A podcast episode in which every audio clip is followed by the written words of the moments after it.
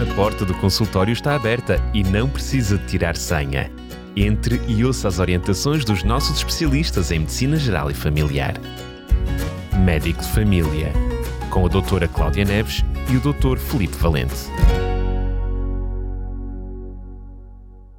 Chegou a altura de termos mais um médico de família. Volto a estar com a doutora Cláudia Neves. Cláudia, bem-vinda. Olá, bom dia ou boa tarde ou boa noite, depende em que período do dia estão os nossos ouvintes. É verdade, ele passa em vários horários e por isso é pertinente a tua observação. No passado programa começámos a falar até de um assunto que eu uh, manifestei com alguma ignorância, que foi as vaginites, e percebemos no programa passado que há vários tipos de vaginite e tivemos a oportunidade ainda de falar em duas específicas, a da criança e a candidíase vaginal. Mas antes de falarmos, Cláudia, dos outros tipos que nos vais trazer no programa de hoje, eu pedia que voltasses lá atrás para aqueles mais ignorantes como eu, que até conheciam problemas como a candidíase, mas a, o termo vaginite não uhum. conheciam. Podes-nos explicar um pouquinho o que é e depois entramos no programa de hoje, por favor. Claro que sim. Vaginite, portanto, é uma inflamação infecciosa ou não da vagina. Um, pode ser, como diz a própria de definição, provocada um microorganismo ou não. Vimos que pode surgir desde as meninas e depois na mulher adulta. Um, e normalmente a vagina, como nós vimos, é um ecossistema, uma flora vaginal que vive ali em equilíbrio, tem ali umas bactérias, são os lactobacilos, que nos protegem de outras infecções, a próprio estrogénios, que é a hormona feminina, mantém ali a espessura da vagina protetora, e o próprio pH vaginal, graças a esses lactobacilos, também é protetor de outras infecções. Ao haver desequilíbrio dessa flora, surgem as vaginites. Na, no outro programa falámos na criança, as várias causas, e falámos da mais frequente, eh, aliás, 85% das mulheres das candidia, das, perdão, das vaginites são por cândida, que é realmente a candidíase vaginal que é provocada por um fungo. Esse fungo que é a cândida. Exatamente. Muito bem. Então, um, antes de particularizarmos, que tipos de vaginite é que ainda existem ou que são mais frequentes e que uhum. nos trazes no programa de hoje? Temos a chamada vaginose bacteriana, que é uma vaginite provocada por uma bactéria. Eu depois vou particularizando ao longo do programa. Temos a tricomoníase vaginal, que é provocada por um outro microorganismo. Temos também a vaginite não infecciosa, ou seja, a própria inflamação só, e vou dar depois exemplos disso. E temos a vaginite atrófica, também uh, que surge nas mulheres em várias fases da vida, mas principalmente pós-menopausa. Muito bem, então quando falarmos de cada uma delas, já vamos perceber, no final sabemos sabemos uh, as diferenças. Força? Vamos começar então com a vaginose bacteriana. Uh, é, é, quando ocorre uh, uma diminuição dos lactobacilos, as tais bactérias boas da flora vaginal, e então o número de outras bactérias que normalmente estão presentes na vagina aumenta. Como a cândida, por exemplo. Caso, o, o fungo era vezes, a cândida, exatamente. sim. Aqui a bactéria uh, que Sim, provoca... mas esse tal fungo que muitas vezes já está presente mesmo sem causar doença, não é? É. Outro que se pode multiplicar esta bactéria que se chama Gardnerella vaginalis. é a causa mais comum de vaginose bacteriana não é considerada uma infecção sexualmente transmissível, porque ela própria já está em menores quantidades dentro da vagina, não é? Por isso não é de transmissão sexual. Mas a vaginose pode ocorrer em pessoas que nunca tiveram ou não tiveram relação sexual ou que, nunca ou que não tiveram recentemente atividade sexual, porque a própria bactéria está dentro da flora vaginal. No entanto, a presença de uma infecção sexualmente transmissível é um fator de risco para o surgimento da vaginose bacteriana, porque vai provocar desequilíbrio daquela flora. E as pessoas com vaginose bacteriana têm um maior risco de adquirir uma infecção sexualmente transmissível, porque está diminuída a sua flora vaginal, que é protetora de outras infecções. Exato. Ok. Em alguns casos, a vaginose de vaginose bacteriana, uh, se o tratamento não for bem sucedido, é útil tratar também os parceiros sexuais. Apesar de não ser uma doença sexualmente transmissível, se realmente estamos a tratar uma mulher e não resulta, devemos então tratar também os parceiros. Quais são as características? Isto é mais importante para as nossas ouvintes, não é? Vimos, por exemplo, no caso da Cândida, o típico era a comichão, em 90% dos casos de candidíase, e o corrimento branco, tipo iogurte. Aqui, uh, o, o, mais comum é um corrimento mais ralo, amarelado, esverdeado, e o típico mesmo é cheiro a peixe. É um cheiro fétido, e algumas mulheres descrevem o mesmo como cheiro a peixe. Uh, e é possível que o odor fique ainda mais intenso depois da relação sexual ou durante a menstruação, por alteração ali daquela flora vaginal. Comichão, vermelhidão e inchaço não são comuns na vaginose bacteriana. Isto já diferencia também da candidíase, além da... Lá está, por isso, é só agora é que eu estou a entender tais, a importância das tais perguntas que tu mencionaste no programa anterior. A história clínica. Porque as respostas automaticamente já dão indicação para que lado é que, é que está uh, a pender o problema.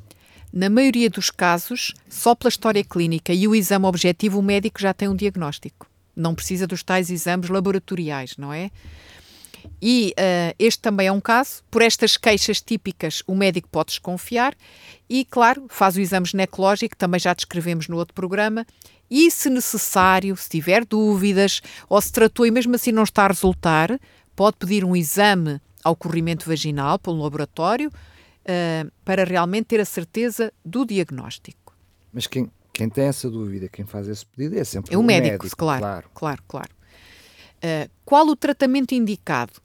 Como é uma bactéria, o tratamento indicado é um antibiótico. E geralmente, uh, se calhar para os nossos ouvintes são nomes estranhos, mas eu vou dizer a mesma, os mais utilizados são o metronidazol a, ou a clindamicina.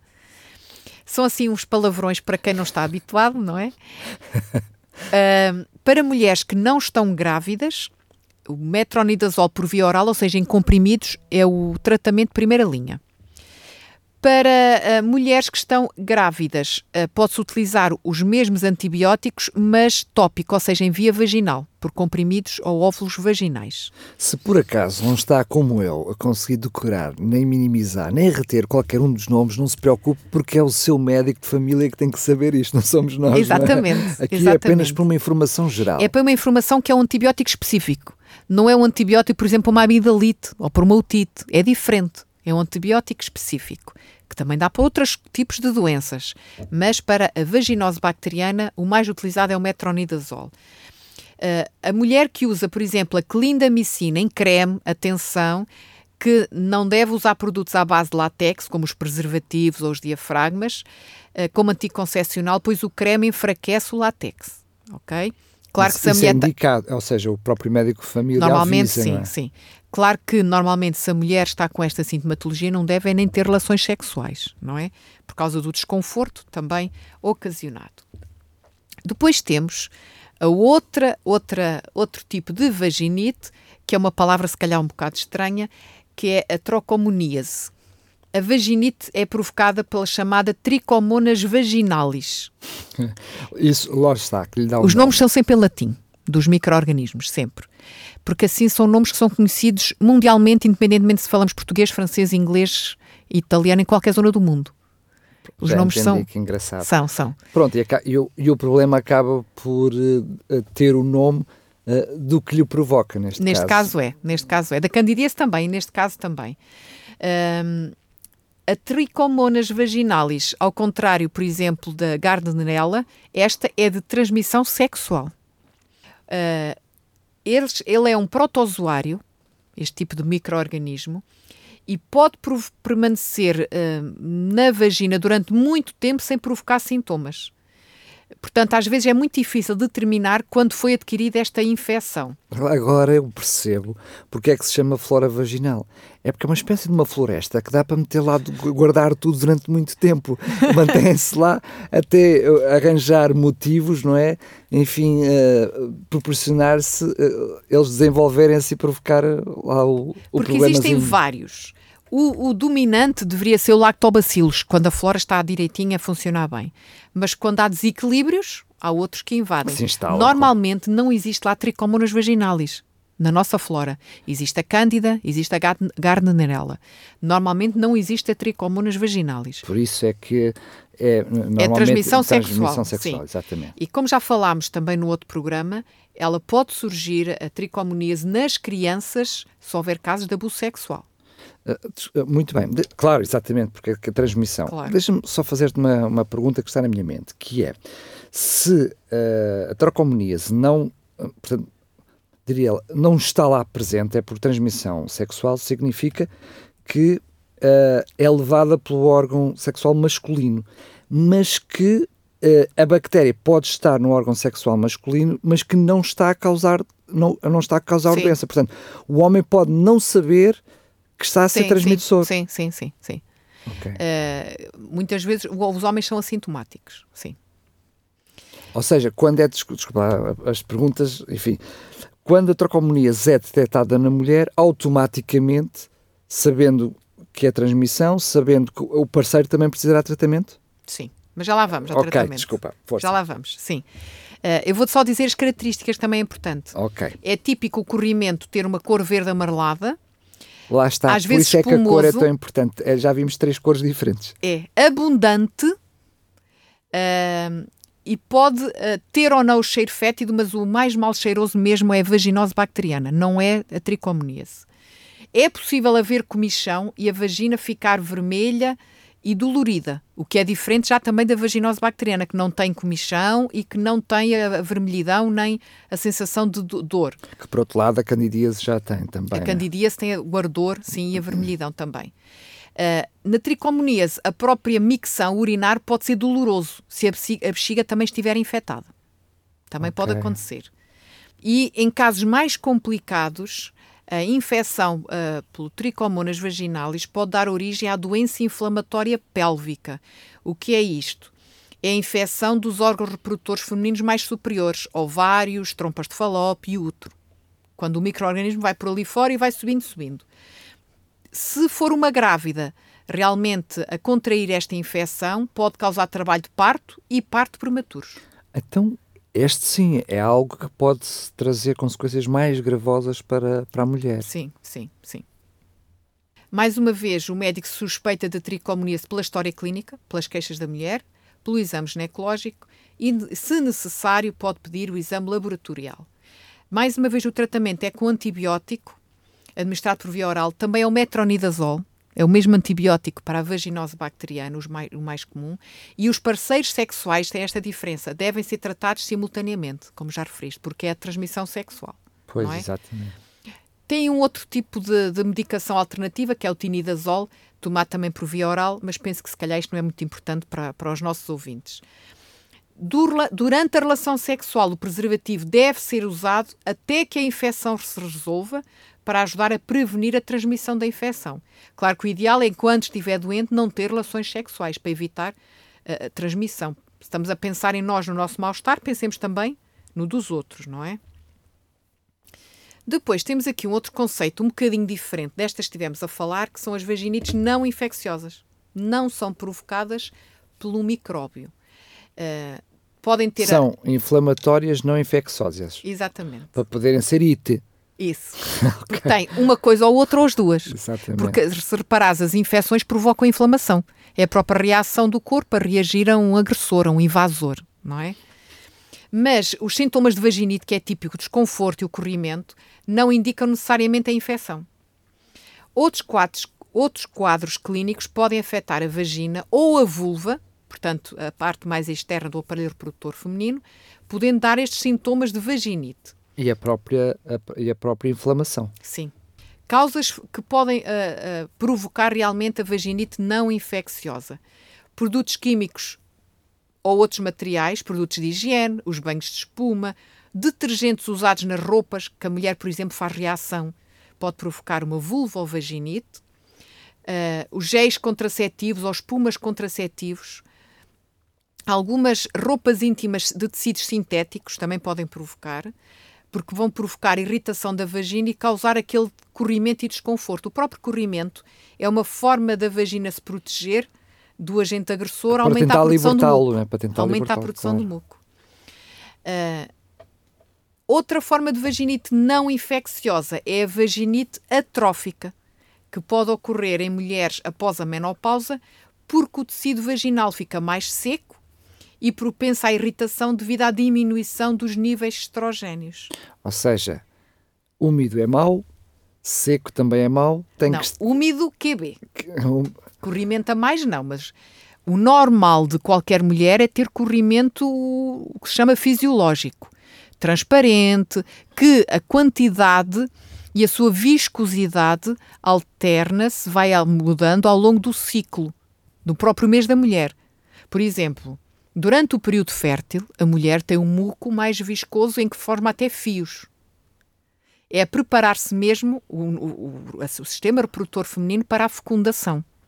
Ok, interessante. O muco uh, uh, fica mais abundante e com uma certa viscosidade para que, se entrar ali espermatozoides, eles são logo como que agarrados. Está tudo programado. Isto, está tudo pensado a pormenor. Está tudo pensado. Portanto, quem, quem criou sabia o que fazia. Exatamente. Agora, depois uh, temos então, consequentemente, uma outra vaginite não infecciosa que é a chamada vaginite atrófica. É, vou explicar um bocadinho andando atrás na fisiologia da, da mulher. O estrogênio é uma hormona produzida pelos ovários das mulheres, responsável por regular o ciclo menstrual, proteger a mucosa da vagina, estimular a produção das secreções vaginais. Logo após menopausa. Nas mulheres pós-menopausa, há uma diminuição acentuada do estrogênio, tornando assim os tecidos vaginais mais finos, mais seco, mais fragilizado. É a chamada atrofia vaginal, que todas as mulheres pós-menopausa têm. A atrofia vaginal aumentando a vulnerabilidade a infecções e inflamações. Mas quando surge a inflamação, ou seja, a atrofia vaginal em si não é uma inflamação, mas quando surge a inflamação chama-se vaginite atrófica e aí já pode ter sinais e sintomas. Apesar de que, pela minha experiência clínica, muitas mulheres não se queixam. A grande maioria não se queixa disto. A vaginite atrófica é mais comum durante a menopausa sendo chamada de síndrome genitourinária da menopausa. A atrofia de todas aquelas estruturas ali genitourinárias, por causa da falta dos estrogénios. No entanto, eu acho que é importante referir aqui isto para as nossas ouvintes. Existem outras situações ao longo da vida da mulher que, com diminuição dos estrogénios, que também podem causar vaginite atrófica. Por exemplo, no período pós-parto, por alterações hormonais uh, diminui realmente uh, a produção do muco na vagina e a mulher pode ter uma vaginite atrófica. Durante a amamentação, uma cirurgia que implica a mulher ficar sem os ovários, claro, vai ficar também com diminuição do estrogênio, se não fizer uma terapêutica hormonal de substituição. Uma diabetes não controlada. Se a mulher, por algum, por, por algum motivo, teve uma doença oncológica em que precisou de fazer quimioterapia ou radioterapia daquela zona, pode ter uma vaginite atrófica por destruição realmente ali das estruturas normais. O tabagismo e o stress grave também são dois fatores, e estes modificáveis, que podem levar a vaginite atrófica. Quais são os sinais e sintomas mais comuns? É isso que eu ia dizer aqui, que a maioria das mulheres não se queixa, sobretudo as mulheres depois de menopausa. Pela minha experiência, quando nelas vêm fazer o rastreio do cancro do colo do útero, vem fazer a citologia cervicovaginal ou chamado Papa Nicolau. Periódico, não é? Que deve Sim, ser feito de forma que deve periódica. ser feito regularmente até aos 65 anos. É que nós, ao exame objetivo, quando estamos a fazer o exame ginecológico, notamos que a mulher tem uma atrofia e às vezes está mesmo vermelha e elas não se queixam habitualmente. E quando nós fazemos as perguntas, olha, você tem aqui uma certa atrofia, não se queixa disto e disto, ah, realmente, realmente. Muitas mulheres habituam-se a viver com aquilo, outras têm vergonha de falar do assunto. Mas as queixas mais frequentes associadas à vaginite atrófica são a dor durante as relações sexuais, hemorragia mesmo, perda de sangue durante as relações sexuais, tal é a inflamação, a comichão ou secura vaginal, a vontade frequente de urinar, incontinência urinária de esforço, que é perder urina em pequena quantidade, basta tossir ou espirrar ou rir-se, incontinência de esforço, ou levantar alguma caixa, algum objeto pesado. A sensação de ardor ao urinar, porque realmente a atrofia não é só na vagina, mas é também na uretra, toda aquela estrutura pélvica. E o próprio sangue na urina depois aparece nas análises, não é? Claro que a vaginite atrófica necessita de tratamento e é tratável e, e pode trazer complicações como por exemplo as infecções urinárias frequentes ou infecções vaginais frequentes. Então, mas se a atrofia ela é quase inevitável, um, sempre que a seguir houver uma vaginite, passará a ser uma vaginite atrófica. Ou seja, a partir de determinada idade, uh, uh, mesmo sendo uma bactéria, ser um fungo, ela será sempre atrófica. Vai lá, estar, vai lá estar sempre a atrofia, a não ser que a mulher faça terapêutica hormonal. Atenção, mas já, já vou explicar adiante. Ok. Vai lá estar sempre a atrofia, mas a mulher, além da atrofia, pode ter uma cândida, pode ter a mesma uma tricomoníase, não é? Pode apanhar um outro agente infeccioso. Esta é não infecciosa. Exato. Não é?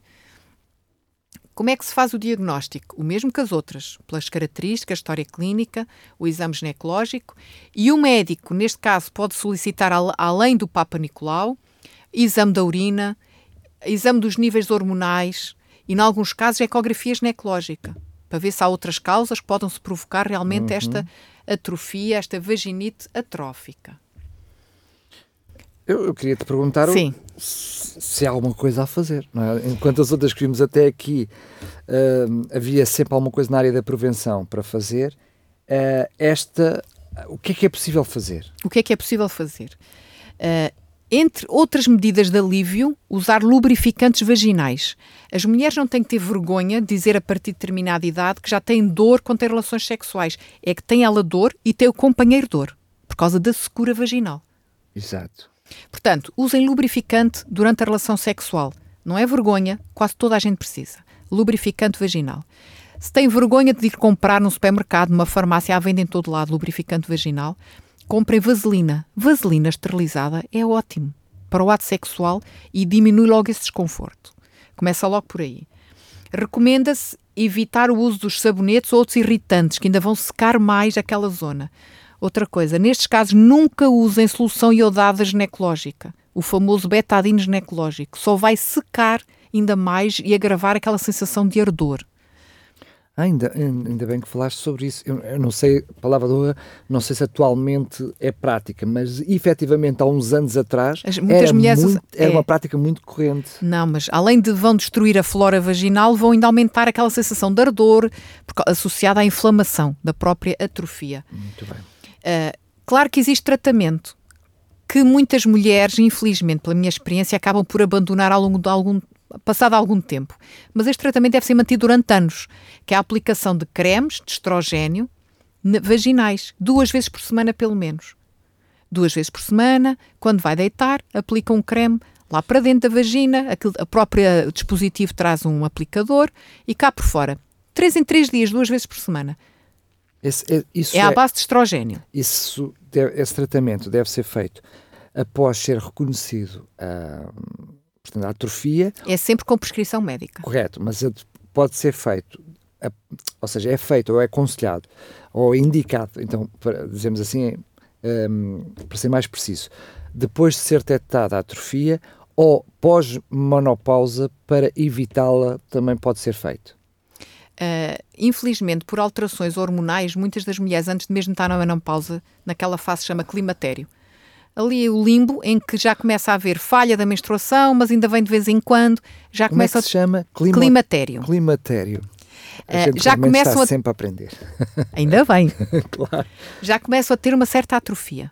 Mas basta a mulher ter uma queixa, ou nós médicos questionarmos isso, devemos nós questionar mulheres que estão nessa idade, se têm essas queixas, se não nota realmente uh, o desconforto a ter relações, Mas, se não nota mais desculpa seca. lá a pergunta, às vezes, uh, uh, porque às vezes é muito difícil, porque eu sei que nem todos os tipos de, nem todas as mulheres têm o mesmo tipo de lubrificação natural. Há, há mulheres com mais segura do que outras, como tu dizias, no próprio ciclo menstrual uh, uh, varia. Então a mulher pode, em, em, determinada altura, não conseguir imediatamente detectar os sintomas, a não ser que eles sejam mais persistentes, porque pode dizer, olha, lá estou eu naquela fase, não é? Sim, mas normalmente as mulheres que fazem as suas consultas de vigilância regulares têm as consultas de planeamento familiar ou rastreio do cancro do colo do útero. E, e nessas é consultas é o exame é sempre feito o exame ginecológico. Aí é? já é detectado. E aí é detectado ao exame objetivo, não é? E aí, claro que é importantíssimo o médico logo questionar das queixas da, da, dessa mulher. Desculpa lá, eh, também nesta fase. Sim.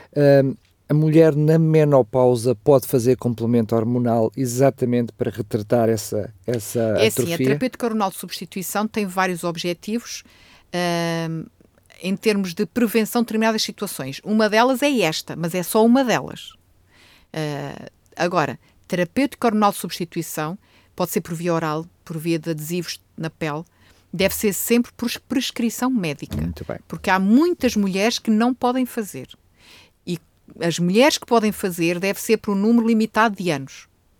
Uh, de preferência, uh, sempre aconselhado pelo médico, eu diria até de preferência ginecologista.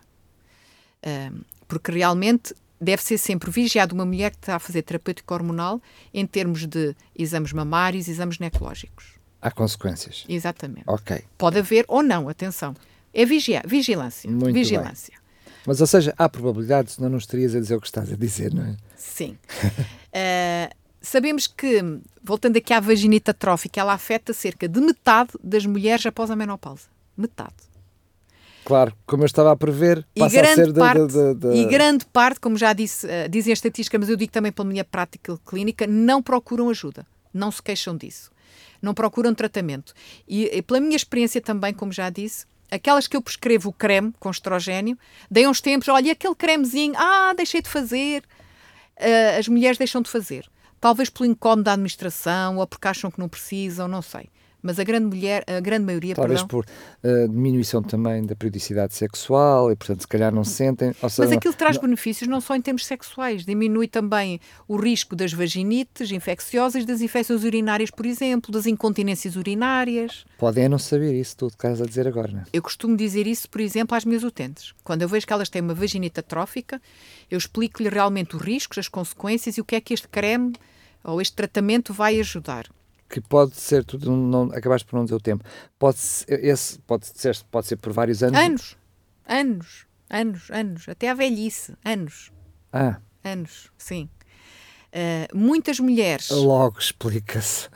Logo se explica porque é que a determinada altura a pessoa pode parar. Não, mas a maioria nos primeiros meses deixa logo de fazer. Ah, ou Pela minha okay, experiência. Ok, ok. É. Eu penso que tem a ver com a própria hum, se fosse um comprimidinho, as pessoas aderiam mais. Eu penso que ah, é mais um na coleção. com a própria forma de tratamento, que é o, é o, tratamento dentro da vagina. Eu penso que essa é uma das coisas que incomoda muitas mulheres. Claro, exatamente. É, não é tão prático, por assim dizer, é só por isso. Não é tão Exato. prático. Muitas mulheres afetadas, quando nós falamos deste assunto, elas depois acabam por relatar uma diminuição do prazer sexual e da vida em geral. Vejam, mulheres que gostariam de continuar a ser sexualmente ativas não se queixam disso quando é uma coisa que se pode resolver simplesmente, facilmente, não é? Lá está. Eu acredito que possa ser, na, na esmagadora maioria, talvez por alguma ignorância, não é? Lá está. Por isso é que é importante é ir ao médico de família só por vigilância, em todas as idades. Exatamente. E fazer, e fazer, os exames. As vigilâncias. Os, os exames respectivos. Muito bem. Enfim, hum, confesso com tantos anos a fazer programas de saúde, nos últimos dois programas aprendi imenso de alguma coisa. Isto também mostra, sabes o que é? Que é um assunto que não é muito falado. É um assunto que a nível de, de, de comunicação social, enfim, recebemos tanta informação, este tipo de problemas não é tão, tão Uh, pelo menos não traz alerta à população e depois, como tu dizes bem, na, parte, na, na, na prática clínica acaba por, por haver também por parte das pessoas alguma, alguma ignorância. Ainda na nossa população, apesar disso estar a mudar gradualmente, uh, tudo o que tem a ver com a parte sexual não é muito falado e as pessoas evitam falar.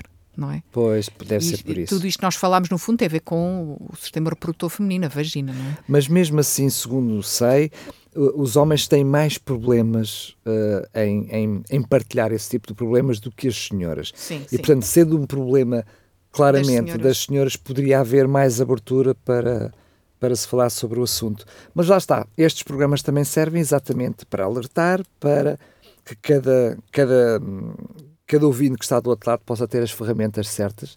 Uh, eu não digo desde já, tu hoje até já disseste quais eram os, medica os medicamentos, os nomes todos, parecemos que saímos daqui já médicos só de te ouvir. Uh, não precisamos de chegar tanto, mas pelo menos a importância de saber que estes problemas existem, são normais, são naturais, acontecem como, como, lidar com eles e, sobretudo, fazer do médico e do enfermeiro de família um companheiro mais, mais próximo na área, da, na saúde. área da saúde para, não, para evitar estes problemas. Cláudia, mais uma vez, muito obrigado e até ao próximo programa. Até à próxima. A porta do consultório está aberta e não precisa de tirar senha. Entre e ouça as orientações dos nossos especialistas em Medicina Geral e Familiar. Médico de Família, com a doutora Cláudia Neves e o Dr. Felipe Valente.